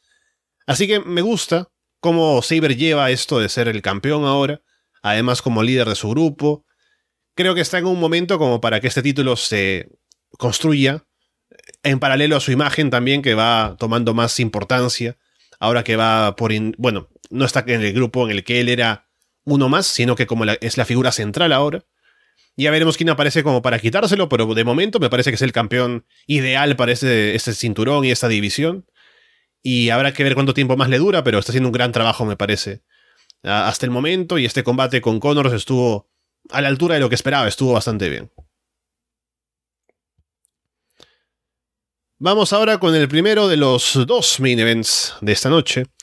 Combate por el título femenino IWGP, Kairi contra Mercedes Monet. Mercedes tiene a bailarines en su entrada. Hay gran reacción para Mercedes, que viene con un atuendo en homenaje a Hana Kimura. Hay cánticos para ambas. Mercedes va temprano por el bank statement, pero Kairi escapa. Mercedes le lastima el brazo izquierdo a Kairi y dice que no habrá codazo esta noche. Mercedes domina, se muestra más agresiva. Intercambian ataques en el poste. Kairi salta en un food stomp desde la esquina sobre Mercedes, aunque no la toca para nada, pero bueno. Mercedes salta en una meteora desde el filo de ring hacia afuera, luego otra en el ring. Kairi busca el Ikari, pero Mercedes le da vuelta y encaja el bank statement. Kairi llega a la cuerda. Mercedes aplica un belly to Bailey. Hay un cántico de Bailey que estaba en el público también. Mercedes va por los tres amigos, pero Kairi voltea el último en un DDT. Kairi va por el Cutlass, el Spinning Backfist, pero Mercedes pone al referee en el medio para que reciba el golpe. Se van a pelear por la rampa. Hay una mesa debajo de la rampa por algún motivo. Kairi termina lanzando a Mercedes en un powerbomb sobre esa mesa para romperla. Kairi va por el Insane Elbow, pero Mercedes bloquea con patadas o con una patada al brazo desde abajo. Mercedes va por un Frog Splash, pero Kairi bloquea con las rodillas. Kairi encaja el Bank Statement, Mercedes muerde la mano para romper la llave. Van girando al final tomadas de los brazos, Mercedes levanta a Kairi para aplicarle el Monet Maker y llevarse la victoria, así que ahora es Mercedes Monet la campeona femenina IWGP. He visto reacciones variopintas a Mercedes Monet, esta primera presentación. He visto bastante de gente que le ha gustado, ha parecido buena presentación. La gente diciendo, no, qué, ha sido aburrido, no sé qué, pero creo que hay un, creo que esto, no sé, la, polaridad en opiniones llega a ser un poco preocupante porque, no sé, yo veo esta presentación y digo, es que no me, no me puede parecer mala, me parece, me parece una, una presentación en me parece una buena lucha. Y tengo argumento para defender que sea una buena lucha.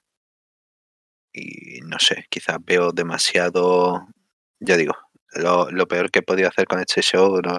normalmente intento no hacerlo, intento, intento mirar algo, pero he visto que ha habido bastante gente muy negativa con este encuentro. Y digo, ¿cómo puede ser con la, lucha con los que te han presentado en el ring? y hay una serie de, cosas que me gustaría comentar, una serie de, puntos que creo que surgen a raíz de, de este encuentro.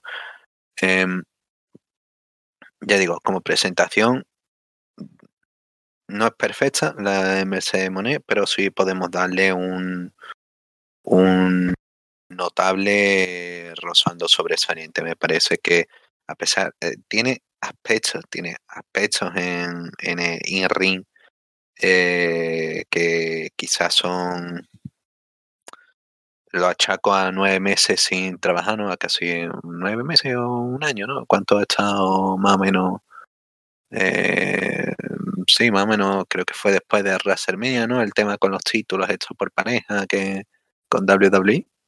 Entonces creo que sí pueden ser más o menos 9, 10 meses, digamos eso. Y mm, tiene a una Mercedes Monet que eh, hace tiempo de que no a pesar de que ha estado entrenando. Y mm, también una Mercedes Monet que ahora no tiene unas reglas de política de bienestar que eran mínimas, ¿no? Pero bueno, ahora pues yo qué sé, eh, puede dedicar más tiempo a su a, su a su entretenimiento con el cannabis que yo qué sé, como le, vaya a afectar en su vida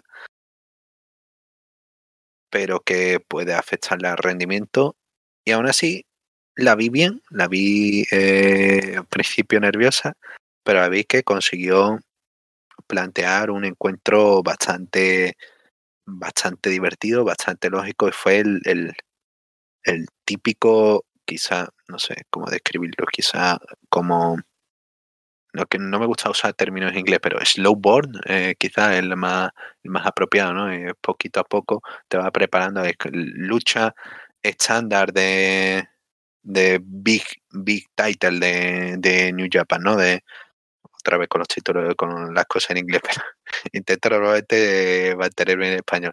Pero sí, parece gran lucha titular de New Japan, ¿no? El formato de empezamos poquito a poco, vamos, vamos eh, trabajando los aspectos y luego al final tiene, eh, tiene eh, acción, bueno, todo, al final lleva algo y es ese trabajo de, de Monet al brazo debilitando a Kairi para no solamente para el Lindsay Elbow, sino para todos esos codazos que saca, para el huracán, todo, todo va eh, también como afecta luego al Licari, a, la llave de, de Kairi, que ya le, cuesta mantenerla. Esto es un, un, trabajo, todo va encajando. La única pieza que no me encaja de la lucha, que me parece, es el tema de el, el planteamiento Gil. ¿Es Gil o no? Entonces, porque por momentos hace no, no sé qué, con lo del árbitro y tienes estos momentos y luego termina momentos babyface al final del show, y bueno, después de hecho con Kairi, y uh, no, eh, porque Kairi va a abrazarla si son amigas, pero uh, te, te, ha atacado en el toque dom. Hace, no sé, la, la única inconsistencia que me, que me resultó así un poco y también lo, que más me sobraba, ¿no? En la parte del árbitro me sobraba totalmente, porque tampoco añadió nada, añadió de que se fueron fuera, pero podían haberse ido fuera, yo qué sé, eh, no sé, haciendo, peleando y luego el árbitro tampoco que sean New Japan extremadamente... Eh, eh, ha habido peleas, hemos visto en el show gente yéndose fuera de ring y bueno, con cuenta de fuera, pero tiene 20 segundos que puede estirar eh, pre, precisamente el árbitro bastante. O yo qué sé, podía haber caído noqueado en una para vender lo, lo, lo, potente del encuentro de que, yo qué sé, un super play que le diera al árbitro o algo así, ¿no? Eh, un momento de, de, que diga, vale, es que están yendo a tope y se han llevado al árbitro por delante. Pero esto de eh, momento medio gil para justificar salir fuera para la, la mesa, el spot de la mesa, no sé, me quedó un poco que sobraba como justificación. De verdad que creo que podía haberse hecho de una manera diferente, podía haberse hecho una. Podía haber sido, ¿no? Perfectamente una Monet esquivando un, un codazo, ¿no? Un Kabuki Elbow, de, de hecho, de, el Flying Elbow Smash de, de Kairi, ¿no? Saltando de la esquina. Podía haber sido perfectamente y podía haber encajado mejor. Y no sé, eh, es lo único, lo único. Por el resto me parece una lucha excelente. Quizá la, la segunda, segunda mejor encuentro de la noche, creo que podemos decirlo tranquilamente. Estaría ahí, ahí. Eh, deba, debatible, creo que y si alguien dice que le pareció la mejor, mejor encuentro de la noche, podría entenderlo. Pero me parece ese punto con el personaje de eh, ¿a dónde va? Eh, no sé, New Japan es un normalmente personajes son bastante claros y el Gil Gil es el, el, lo divertido es cuando empiezan a hacerse un poco, ¿no? Cuando empiezan a mezclarse en, oh, está siendo un poquito más eh, babyface, está siendo un poquito más Gil. Y aquí, bueno, no, es que no, a ver cómo puede plantear este, este personaje, porque de verdad que hay cosas que no puedo con esta presentación de, Uy, le, le he dicho, ¿le está llamando Sasha o Mercedes? Eh, no sé cómo la estaba llamando. Eh, Mercedes, eh, este personaje, de verdad que esto de salir como de CEO me parece una buena idea, como continuar a la gente, pero también me parece, no sé, me, me recuerda a la etapa la etapa de TNA y de gente saliendo de WWE diciendo oh, bueno soy no sé cuánto no soy eh, Golda saliendo de WWE y saliendo con no me acuerdo cómo se llama Black Rings en, en TNA o no recuerdo el nombre, pero bueno. ¿Sabe, no? Ese sucedáneo de, personaje de que sí, que lo entiendo, porque quieres que la gente que te sigue sea tenga algo familiar, pero no sé, esto de CEO en vez de de boss, eh, no sé qué, no, me convence del todo. Pero bueno, esos son, esos son mis puntos de, me parece eso ahí las la debilidades de eh, Mercedes Monet. Pero encuentro, estuvo bien, estuvo a altura y creo que cayó bastante foca de gente que era un poquito más escéptica y que tuvo una presentación a altura con alguien que eh, con el que una pareja de baile fantástica como es Kairi eh, y luego levanta eh, pregunta de esto tenía es muy pronto para haberle dado el título a Mercedes Monet esto tenía que haber sido el main event del show porque he visto también críticas con eso entonces es muy pronto para darle el título si contrata, si yo soy la ACB y contrato, yo qué sé, soy el, Barcelona de la Liga de Baloncesto, ¿no? Contrato a LeBron James, eh, no sé, no, quizás no es el mejor ejemplo, algo más. no puede ser la banca. sí, tiene que ser algo más, eh, no sé, quizás el cine, ¿no? No, no sirva. Eh, yo, película películas financiadas y yo que sé, me he dejado todo, todo mis ahorros para eh, contratar, yo que sé, Leonardo DiCaprio, que parezca en parte en 30 minutos de la película, pues obviamente voy a publicitar esos 30 minutos de película lo máximo posible, o el cameo que haga, o es lógico que si tienes a, una cara importante la quieras poner y le quieras dar la máxima importancia posible, aprovechala ahora, que es cuando están todos los ojos en ello, que es donde está el valor ese momento de ahora, Mercedes Monet, aprovecharla y ver cómo puede transicionar, cómo puede adaptarse a gente de, de Stardom, cómo puede trabajar con otra gente. Y sí, eh, me parece que segunda defensa, eh, Kairi cae, bueno, perdón, sí, segunda defensa, porque solamente ha defendido contra Tam. Pero bueno, para breve historia, yo creo que eh, de tres luchas titulares que ha, que ha habido de, del campeonato de WGP femenino, dos han sido eh, excelentes y una fue breve, pero bueno, arrancando el ok. Entonces no, no me parece, no sé, que no veo cómo esto es negativo para el título. Ah, el título, ah, ya ahora ha ganado el título. Sí, eh, es que si tienes, si tienes a alguien de esta importancia es que no puede no, no tener el título. Es como, no, no, no entiendo el, punto de la, de la crítica demasiado rápido. Que tienes que aprovecharla ahora y ahora tienes a una figura con la cual puede eh, enfrentar. Ahora retado a Azumi de, de y ahora tienes a una Azumi que puede presentarse en una gran lucha y que va a haber gente Azumi contra eh, Mercedes Monet. ¿Podría haberlo hecho con el título?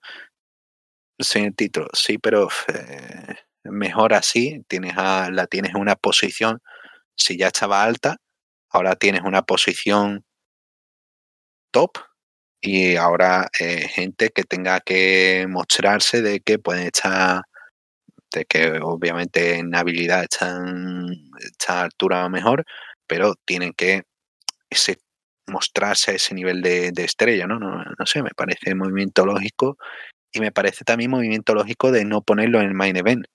Eh, tu main event, lo que le quieres ofrecer al público de Estados Unidos, sobre todo después de tanto tiempo de pandemia, y quieres ofrecerle un gran show, ¿no? Quieres, eh, como decía Takami Obari, queremos ofrecer calidad por encima de cantidad, quieres ofrecerle el combate estrella que ha, definido, que ha definido la última década que están así contra Okada y quieres defender, pues quieres presentarle, obviamente, la gran estrella que hemos firmado, ¿no? Pero también quieres presentarle las cosas que tenemos de la casa. Entonces entiendo que el main event sea al final así contra Okada, porque si esto fuese TNA, claramente hubiese, TNA en la época, en la época mala, ¿no? En, pensemos, claro que hubiesen puesto a Mercedes Monet en main event, pero tienes que, hay, hay una serie de consideraciones y no sé, me parece que hay más pro para mantener un Tanahashi contra Okada como main event, a pesar de que sea la primera lucha de, de Mercedes Monet, antes que darle a Mercedes Monet el main event, no sé, te hace lucir como, oh, mira, la gran estrella, esto es lo que habéis venido a ver, ¿no? Habéis venido a ver un show de New Japan y el show de New Japan, las estrellas de New Japan son estas. Este es nuestro main event. Estas son la gente, estas son nuestras estrellas. Entonces me parece una manera lógica de defender el producto. Estas son las preguntas que digo que eh, se planteaban después de la lucha y que no, no, no les veo esa, ese punto de crítica, no llego a entenderlo. No llego, no sé si, si tú, Alessandro, puedes, lo, lo ves o igual que yo. Hmm. Bueno, en primer lugar, decir que me parece, sí, el segundo mejor combate de la noche, en mi opinión. Creo que estuvo muy bien. Aparte, el público estuvo muy metido. Eh, Mercedes tiene mucho. O sea, por ser quien es, ¿no? Por lo que ha hecho en WWE y demás, tiene muchos fans. Por lo mismo tiene fans que son tóxicos. Por lo mismo tiene también gente que es como hater de ella, que es sobrevalorada y demás, ¿no? Así que hay de todo tipo de gente que está en la órbita de lo que hace Mercedes Monet. Pero cuáles son los hechos, ¿no? Que tuvo un buen combate, un muy buen combate con Kairi ahora en este show. Que tampoco me parece que esté mal que le den el título, porque se va a quedar a largo plazo en New Japan seguramente, por los acuerdos a los que han llegado, el hecho de que le den el título es una muestra de ello. Ella quiere estar allí. Y este show se vendió al completo solamente con el anuncio de este combate. O sea, ya quisiera Tony Khan tener a una estrella en la división femenina que mueva tanto como mueve Mercedes Monet, o lo que ha movido para New Japan. Así que me parece que no es que sea una, una mala decisión o que sea desacertado darle el título, porque no decepciona en el ring. Aparte, es importante para los negocios. Es una figura reconocida. O sea, no hay, me parece, puntos en contra para, que no le den el título, no más allá de alguna cosa que quieran decir de que no, que acaba de llegar y que eh, hay que tener como, tiene que pagar su derecho de piso, no sé qué cosa querrían decir, ¿no? Pero me parece que no es algo que... O sea, eh, si eso se mete en. Eh, si por de pronto, por temas de, no sé, de, principios, ¿no? Dices, no, acaba de llegar y Kairi es mi campeón, así que no voy a hacer que le gane, ¿no? Vas a dejar pasar oportunidades de negocios y de, y de entradas a shows y de dinero que puede ingresar porque te parece que no es correcto darle el título apenas llegado, me parece que sería una mala decisión esa más bien. Usando un símil de, de Perro ¿no? Creo que es lo más acertado. Viene un, un salvando la diferencia, ¿no? Pero viene un Joan de Hulkamania viene a WCW. No, tiene que escalar al título. ¿Qué, qué diablos tiene que escalar al título? que, tiene, que, tiene que empezar a trabajar. No, ¿qué, estamos, ¿qué estamos hablando? claro, que venga Hogan, contrato a Hogan que está en lo más alto de los 80 y no, que, que demuestre que quiere, que puede poner over a otras, otra gente, ¿no? Que demuestre que quiere estar dispuesto a trabajar, ¿no? A, a, que Screen Sullivan le gane limpio en el ring y luego ya vemos si le damos el título, ¿no? ¿Qué estupidez sería eso? contrato, contrato, soy New Japan, contrato, yo que sé, a, Brock Lesnar, ¿no? En mitad de los 2000 y lo voy a poner, yo que sé, a, perder, eh, porque no, es que tienes que ir hacia el título, ¿no? es que no. Con, AW contrata a Brian Danielson. ¿Cuál es la primera presentación que tiene Brian Danielson en AW? Contra Kenny Omega ya está. lucha por el título, no, pero Kenny Omega contra tu máximo exponente, ya está. Es que, no, es que no, no, sé, no me parece más complicado. Em, estrella van a nivel de estrella. ¿Y dónde está el nivel de estrella? Pues con el cinturón, máximo exponente. Y bueno, ya, ya digo, es que no sé, he visto tantas cosas y bastantes comentarios hirientes contra esto de Mercedes Monet y me parece algo, la verdad, que absurdo. Y por no alargarme más, un último detalle es eh, el, tributo a Hana Kimura que dije, mira, eh, Mercedes, son las siete y pico de la mañana viendo el show, no me hagas llorar, por favor. Y se cayó alguna lagrimilla, eh, porque bueno, Ana era, era fan también de, de Mercedes y fue un poquito ahí el bonito detalle y hasta Kyoko, Kyoko Kimura, Madre Hana, lo ha agradecido. Entonces hay una última nota bonita con la, con la que cerrar y que eso estuvo ahí, eh, fue fantástico Mercedes y ya digo, mucha gente lo uh, le, encantó verlo, ¿no? Una alguien que viene, eso es WWE y que aún así demuestra de que eh, diablo, que esto es lo que quiere hacer, de que lo que quiere hacer, quiere hacer pro wrestling. Y esto es su sueño, y su sueño quiere eh, el perseguir carrera en Japón. Hubo una parte como de trampa con el árbitro, ¿no? Pero que no. O sea, como que luego ella se arrepiente de lo que ha hecho. No iban a hacer el turno Hill de, Mercedes en, San José, ¿no? Con toda la gente que está a su favor.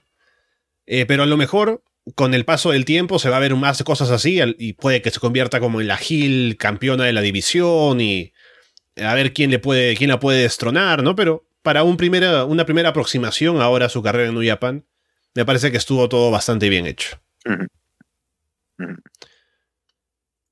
Eh, vamos ahora con el main event, o el segundo main event, título mundial peso pesado de WGP, Kazuchika Okada contra Hiroshi Tanahashi. Hay un cántico de holy shit cuando suena la campana, por si alguien se preguntaba si esto debió haber sido el main event o no. Ahí está.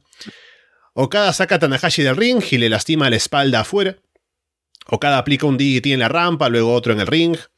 Okada toma el control, se pone a presumir un poco. Tanahashi le, ataca la rodilla izquierda a Okada. Tanahashi salta en un crossbody desde la tercera cuerda hacia afuera. Okada va por el elbow drop, que no lo hace tan limpio porque me parece que cree que Tanahashi va a hacer algo o moverse o lo que sea, así que queda un poco raro. Tanahashi salta en un high fly flow a la espalda, va por otro de frente, pero Okada bloquea con las rodillas. Tanahashi bloquea un Rainmaker pateando la rodilla lastimada. Tanahashi salta desde la tercera cuerda, Okada lo recibe con una dropkick. Okada va por el Rainmaker. Tanahashi revierte en un small package, pero cuenta en dos. Okada al final aplica un Insugiri, un Power Slam y remata con el Rainmaker para llevarse la victoria. Un encuentro que me gustó, me gustó bastante. Pero claro, eh, Okada y Tanahashi han me, comentaban, me preguntaban por Twitter, ¿te gusta la lucha? Yo dije, sí. Eh, de hecho, comenté, me parece como un greatest hits, ¿no? Una, una banda, llegas a ser, yo qué sé, llegas a ser los, los Rolling Stones y pues nada, te piden los greatest hits y haces una recopilación. Y de hecho me pareció un poco la lucha. No me parece la, la mejor que hayan tenido, pero fue una muy buena lucha, una muy buena presentación como main event y darle a la gente encuentro que querían ver, un encuentro que querían ver en Estados Unidos, que ya habían visto en G1, pero tú quieres ver la lucha, no en un torneo, tú quieres ver la lucha por el título. Y aquí estaba uno cada ya en plenitud, plenitud days, contra un Tanahashi que está en una, está ya más de capa caída, pero que todavía puede sacar buenas luchas. Y eh, todavía eh, tiene ahí, son 46 años, de más de una década doliéndose de la espalda, de estar complicado, bueno, de diferentes lesiones, cúmulo de lesiones que está hecho Tanahashi. Pero todavía sigue ahí, todavía sigue aguantando y sabe plantear una, una buena lucha. Esto fue un poco eso, ¿no? Fue un, un poquito también de eso, trabajar a fuego lento, de irlo cocinando, pero, eh, no sé, llegó un momento que dije, uy, ya Okada ha aplicado el landslide y digo, eh, el, movimiento este que, que, aplica antes de Rainmaker, el derribo, el... ¿Sabes cuál, cuál te digo? Que es como un Michinoku Driver. Y que lo hace antes de Rainmaker, últimamente para como setup para Rainmaker y dije, uy, espera, que son 15 minutos, ya estamos aquí en esta... Y no sé, me pareció que sí, que fue como, estamos preparando para el combate de media hora y bueno, vamos a retirar 10 minutos. Y fue un poco choque de, de planteamiento, se me hubiese gustado que fuesen a un ritmo un poquito más arriba, eh, pero bueno, también estar con el público, no hace falta ser eh, grandes cosas para un público que está dedicado ¿no? a, a Tanahashi Okada, hagan lo que hagan, va a estar over. Eh, y aún así, Tanahashi sigue insistiendo con bueno, el High Fly Flow desde la esquina hacia afuera. Ya van años desde que prometió que no lo volvería a hacer y ahí todavía sigue. Y nada, dándolo todo a él. Yo digo, no tenían por qué hacer algunos momentos tan, tan, tan potentes. Hay un momento de flapjack que Tanahashi salta más de la cuenta y Okada también lo eleva más de la cuenta. Y dije, uy, esto ha sido un poquito más, un poquito más extra, ¿no? Sí, estuvo, estuvo bastante bien. No, no tengo muchas quejas. Presentación es una buena lucha. Eh, lo único que podría que negativo, quizás el ritmo, quizás el poder trabajar un poco más de eh, el ver un poquito más de cositas interesantes que se saliera un poco ya de la fórmula que tienen los dos porque esperaba algunas cosas uh, aunque bueno estuvimos desde en la rampa al principio o sea, había un par de cositas eh, que consiguieron variar pero me hubiese gustado ver un planteamiento un poco más diferente, que es complicado cuando ya tienes una serie de luchas, sobre todo tan destacadas como han tenido ellos dos. Pero sí, ahora sí no, no estuvo mal. Eh, quizá lo más, lo más que me sorprendió fue el intento de Rainmaker, que no esperaba que lo transformara en un, en un small package, eh, tan así, fue como, wow, no ha sacado un Slim Blade, no ha sacado un, un Laria, no, no, no, ha ido, ha ido al Small Package. Pero bueno, cada, cada tiene más cosas en su arsenal, ha añadido eso en su Giri, ha añadido el Emerald Frozen por algún motivo. Eh, guiño guiño para las cosas que tiene preparada con Noah.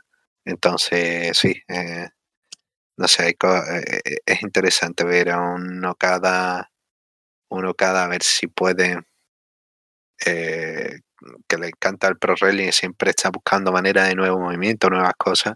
Entonces espero que pueda seguir sacando puntitos extra. Pero también es eso, es un combate que pueden hacer con los ojos cerrados. De, se conocen las estructuras, se conocen cómo van a hacerlo. Y nada, en eso nos ofrecieron un poco hecho Rolling Stone tocando sus mayores éxitos, eh, tocando Satisfaction por millonésima vez, pero tú lo ves y dices, es que suena fantástico, ¿no? Y eh, es que, no sé, creo que la, la comparativa, la mejor comparativa que pueda hacer, ¿no? Quizá no es la, la mejor versión, pero tú lo escuchas ahí, estás en el directo, estás en el... y dices, nada, esto es, esto es fantástico. Entonces, eso no, no veo cómo esto no podía ser el main event. No entiendo cómo, eh, no sé, a alguien le puede parecer esto un mal encuentro planteado. Está bien, hay algunos problemas, pero eh, al menos yo veo eso, esos problemas que he comentado. Y nada, buena presentación, ya digo, no, no podía cerrar el show de mejor manera y cerrando con varios encuentros entretenidos y para cuatro horas se me pasó, tengo que decir, para cuatro horas y para ser madrugada aquí eh, se me pasó bastante rápido. Como espero que se haya pasado rápido a la gente, porque también se me ha pasado rápido la, esta review y ya creo que vamos para dos horas. Sí, bueno, creo que fue un muy buen combate. O sea, salieron a hacer lo suyo, a darle un combate que, para que la gente se vaya contenta, sin hacer un combate de, de, pronto mucho más alto nivel que podrían haber hecho o que han hecho anteriormente. Pero estuvo bien, o sea, no, no dejó debiendo, me parece. Fue. Uno pagó por ver Tanahashi Okada y tuvo un Tanahashi Okada en condiciones. Y creo que fue más que suficiente. Así que me quedé contento con este main event como final del show. La gente también en la arena respondió bien a todo lo que hicieron. Así que ninguna queja con este combate para cerrar el show. Y bueno, solamente al final hay una promo de Okada que hablen inglés, ¿no? Le propone a Tanahashi que traigan el Dream Team de vuelta y que sean campeones de parejas. Que no sé si esto va a ser así porque más parece una línea que da pie a lo que va a pasar después, que sale... O si no, bueno, termino... Perdón. ah, bien, bien. Está confirmado para evento de aniversario Tanahashi y Okada contra eh, Goto y Yoshihashi, que lo veo muy crudo para ellos. Evento de aniversario contra el Dream Team. Eh, nada. Bien, bien. Bueno, decía porque justo luego sale Mercedes a decir que, ah, hablabas de, Dream Team. Aquí tenemos mucho en común, ¿no? Así que a lo mejor podemos ser nosotros el Dream Team y hacer dinero, no sé qué cosa, ¿no? Porque Okada hace llover Mercedes quiere el Mone, así que bueno, algo puede salir por allí. No sé si va a salir algo, ¿no? Pero al menos hace esta promo Mercedes para que al final terminen posando juntos con los títulos y bueno, así termina el show. Hemos, venimos de un de noviembre que hemos tenido Historic Crossover. Yo creo que sí se puede dar un, mm. encuentro entre Okada y Monet haciendo equipo, no sé. Creo que es lo, lo que quiere Bushi Road y lo que ahora ha conseguido que la gente quiera ver ¿no? en el mismo ring. Ha estado Okada con Omega reciente lo pones contra, bueno, contra, lo pones con Monet y yo creo que eso va a ser fantástico. Y sí, Dream Teams, eh, o cada bailando a la música de Mercedes Monet, moviendo las caderas. Hay mejor manera de cerrar, ya digo, tremendo, tremendo show. Sí, le hemos pasado bien hablando ahora y bueno, viendo lo que fue Battle in the así que Veremos qué tiene planeado New Japan eh, de aquí en adelante, no solamente para lo que hacen en Japón, sino también ahora en los shows especiales o los shows grandes de pay-per-view, que son los que van a ser ahora de Strong, que pasen a Estados Unidos, que tanto habrá de Mercedes también por Japón, así que muchas cosas para ver y estar atento a lo que trae New Japan y veremos qué tanto podemos hablarlo también aquí por el programa Game. Sí, continuaremos comentando ahora que parece que van a dar un foco más importante a estos shows de Estados Unidos. Han habido otros shows de Estados Unidos que no hemos comentado porque, bueno, a pesar de que eran buenos eventos, no sé, caía un poco más en categoría strong, un poquito más de lo que se estaba viendo. Pero ahora que van a ser propios, que van a ser fundamentales para eh, New Japan Estados Unidos y que van a tener presentaciones eh, curiosas y a ver qué pasa. No sé, comentó Sab de que CM Punk había hablado de intentar tener una interacción durante el show. Y yo pensando, bueno, ¿dónde vas a encajar a CM Punk?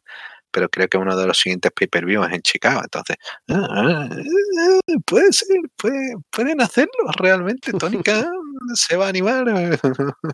no sé, hay cositas que a ver que pueden hacer, porque ahora mismo, le digo, vivimos en el panorama de todo es posible. Y sí, con ganas estaremos en ese siguiente pay-per-view que en Estados Unidos, que es en, en abril, que es el Capital Collision. Capital Collision sí que tienen dos shows en, en esos dos días. Entonces, sí, veremos a ver qué, qué nos depara. Un show que tiene anunciado ya, una, bueno, aparte de Okada, Fred Rosser tiene anunciado a Will Ospreay. Entonces, eh, ¿qué pueden hacer? ¿Qué pueden hacer? ¿Qué están preparando por ahí? Entonces, sí, tengo ganas de ver a ver qué, pueden hacer con estas grandes presentaciones de pay-per-view. Bien, con todo eso dicho, por ahora los dejamos de parte de Gin Malcabar y Alessandro Leonardo. Muchas gracias y esperamos verlos pronto.